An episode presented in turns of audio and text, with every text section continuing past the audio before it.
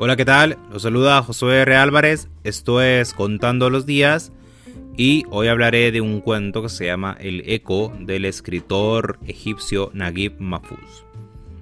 El cuento relata la historia de Abed Rahim, que es una persona ya un poco mayor y que regresa a la casa de su infancia y de su juventud se nota que hace mucho no vuelve porque ni siquiera lo reconocen en la entrada. Él llega con la intención de hablar con su mamá y sube directamente a la habitación de ella. Llega, comienza a hablarle, pero no obtiene respuesta. Ella está rezando, continúa rezando, él continúa hablando y así durante mucho tiempo. Él busca obtener diferentes reacciones de él, a veces intenta apelar a sus sentimientos maternales, a veces intenta al hacerla enojar. Ella lo que quiere, él lo que quiere es obtener alguna, alguna respuesta, pero no lo consigue. Se nota que en su familia hubo movimientos turbulentos en el pasado porque se echa la culpa de algunos hechos, le echa la culpa de, algunos otros, a veces incluso de los mismos que él ya se había echado la culpa. Le dice que, es una madre cruel, fría, que, bueno, que lo que pasó es culpa de ella, al final no se revela qué es lo que, que pasa, pero la verdad es que es intrascendente. Lo que importa aquí es que él no recibe ningún tipo de respuesta. Y como no recibe ningún tipo de respuesta, se pone un poco violento. Eh, y descubre, gracias a la empleada doméstica, que su madre ha perdido la vista y ha perdido el oído.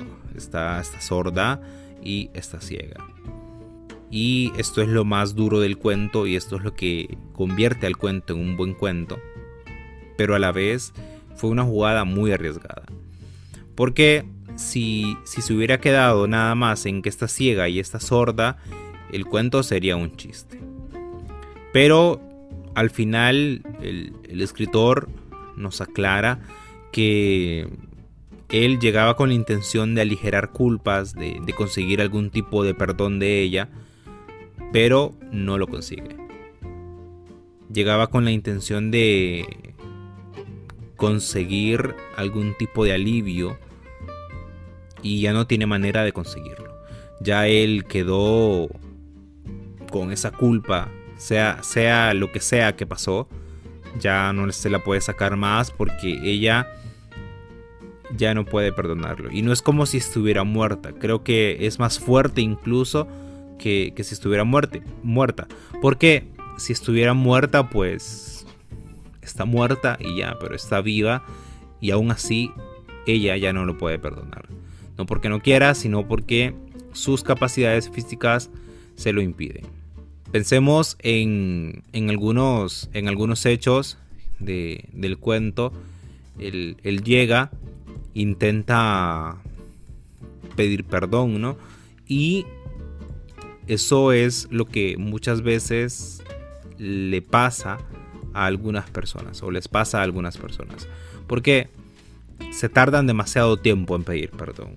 Se tardan demasiado tiempo en tratar de arreglar o se tardan demasiado tiempo en decir lo que tenían que decir. Que fue todo lo que llegó a hacer, llegó a hacer aquí el señor Rohim. Se tarda demasiado y ya cuando quieren hacerlo ya, ya es tarde, ya no hay tiempo.